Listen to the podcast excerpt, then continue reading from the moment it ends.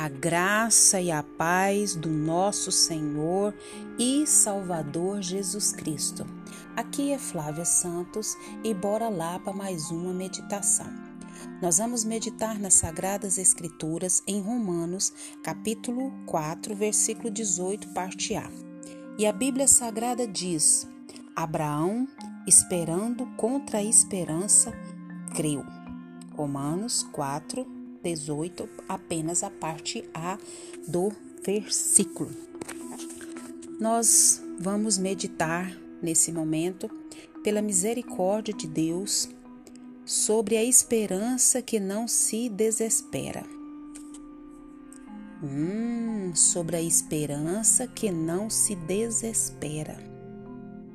Já ter esperança nos nossos dias atuais já está complicado e ainda ter uma esperança que não se desespera é algo que pode ser somente divino, que só pode ser algo sobrenatural, algo da parte de Deus. Porque os dias que nós estamos vivendo, as demandas, as lutas, as dificuldades, as angústias, as incertezas, tudo nos leva, nos leva a não ter esperança e logo, não tendo esperança, nós nos desesperamos. Mas aqueles que creem em Deus, creem em Jesus, creem no sacrifício de Jesus, têm de fato um entendimento, um discernimento vindo da parte de Deus sobre o que é Deus, sobre o que é Jesus, sobre o sacrifício de Jesus, sobre a certeza de morar no céu, de ter o seu nome escrito no livro da vida. Porque a Bíblia deixa muito bem claro em Apocalipse que só vai entrar no céu quem tem o nome escrito no livro da vida. Você tem seu nome escrito no livro da vida? Porque só vai entrar no céu quem tem o nome escrito no livro da vida. E só essa pessoa com esse entendimento dado por Deus que recebeu essa graça divina, poderosa, majestosa, imensurável, que pode ter uma esperança que não se desespera. Porque aqueles que não creem em Deus, não creem no sacrifício de Deus, que não tiveram encontro com Deus, estão tudo doido dentro da roupa e permanecendo doido dentro da roupa e ficando dentro, doido dentro da roupa o tempo todo, a cada minuto, a cada segundo. Mas aqueles que creem em Deus têm uma esperança e a nossa esperança se chama Jesus. E essa esperança que nós temos em Jesus, ela não se desespera. Por quê? Porque ela crê em Deus, crê em Jesus, sabe quem é Deus, sabe quem é Jesus, sabe do sacrifício de Jesus. Uma coisa é esperar aquilo que é possível, aquilo que é palpável, aquilo que se vê. Outra bem diferente é esperar aquilo que só faz o quê? Desesperar. É uma coisa que vai além da nossa compreensão surreal. Abraão não apenas esperou com paciência, mas esperou contra a esperança. Como que é isso? Deus lhe prometeu o filho da promessa. Deus prometeu que Abraão seria o pai de uma numerosa multidão e que por meio dele todas as famílias da terra seriam abençoadas. Eu faço parte dessa benção. Você também faz? Então, essa promessa é algo tremendo, é algo maravilhoso. Primeira coisa, nós temos que saber quem foi que fez a promessa, para quem foi feita a promessa. Então Deus fez uma promessa para Abraão. E Abraão creu, porque Abraão sabia em que ele cria, ele sabia quem era Deus. Você crê em Deus? Você confia de fato em Deus? Então os anos se passaram, mas a promessa não se cumpria. Abraão já estava com o corpo envelhecido, Sara, sua mulher, também. E além de Sara já estar também com o corpo envelhecido, era estéril, já não tinha mais a chance de conceber. Então o cenário era de desânimo total. Para o maior dos otimistas, mas não para o pai da fé. Por que será que Abraão foi chamado pai da fé? Esperando contra a esperança. Algo que humanamente não tinha como. Ele velho, Sara velha, ainda estéreo. Mas Deus fez a promessa. E se Deus fez a promessa, Ele é poderoso para cumprir. O que, que você está esperando em Deus? O que você está esperando em Deus? Foi Deus que prometeu ou é coisa da sua imaginação? Uma coisa é quando Deus promete, porque quando Deus promete, Deus não é humano para que prometa e não cumpra. Deus é Deus.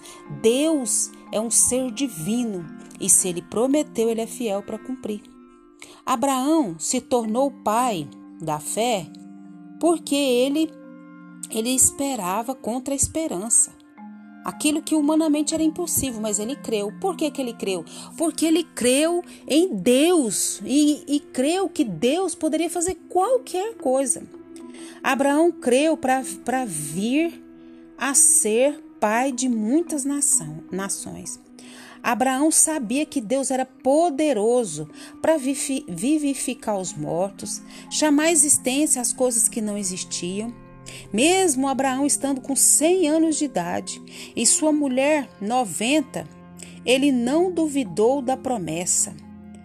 E o milagre crido tornou-se o que? O milagre acontecido.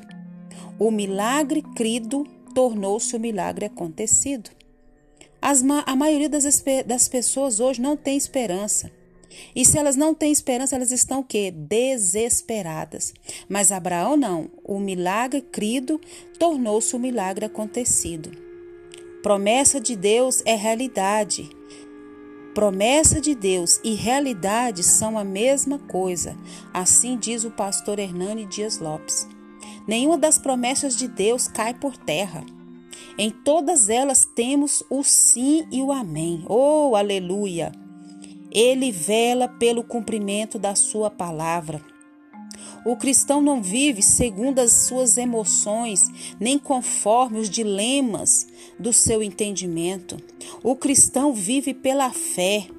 E é fé, não é mero sugestionamento. O cristão vive pela fé e fé não é mero sugestionamento mas fé é a certeza de fato e convicções de coisas que eu não vejo, mas eu creio e eu espero. A fé descansa não nas evidências da lógica humana, mas a fé descansa nas promessas divinas. Olha não para as circunstâncias, mas para o Deus vivo que está no controle de todas as situações. Se Deus de fato te prometeu, aconteça o que acontecer, venha o que vier, ele vai cumprir. Porque o nosso Deus é o Deus do impossível. Creia na palavra de Deus, estude a palavra de Deus, medite na palavra de Deus e o Espírito Santo de Deus vai continuar falando ao nosso coração. Pai, em nome de Jesus, queremos pedir ao Senhor perdão dos nossos pecados, das nossas fraquezas, das nossas iniquidades, da nossa é, incredulidade, da nossa falta de fé, da nossa falta de busca, da falta de entendimento na leitura, no estudo da palavra. Pai, em nome de Jesus, aumenta a nossa fé, continua nos despertando a buscar o Senhor através da oração, do estudo da palavra, de nos desviar dos maus caminhos, em obedecer a tua palavra. Pai, continue nos guardando, Pai, dessa praga do coronavírus e de todas as pragas que estão sobre a terra. Guarda a nossa vida, guarda os nossos. Pai, em nome de Jesus, coloque um fim, Pai, nessa pandemia, por favor. Por favor, Jesus, coloque um fim nessa pandemia. Vá de encontro aos que estão enlutados. Vá de encontro àqueles que estão sofrendo. Vá de encontro àqueles que estão nos hospitais. Vá de encontro aos profissionais da saúde, sustentando, fortalecendo, dando graça, livrando da praga, livrando de todas as pragas, livrando as suas famílias. É o que nós pedimos, já agradecidos, no nome de Jesus. Leia a Bíblia e faça oração se você quiser crescer, pois quem não ore e a Bíblia não lê, diminuirá, perecerá e não resistirá. Um abraço e até a próxima, querendo bom Deus. Fui!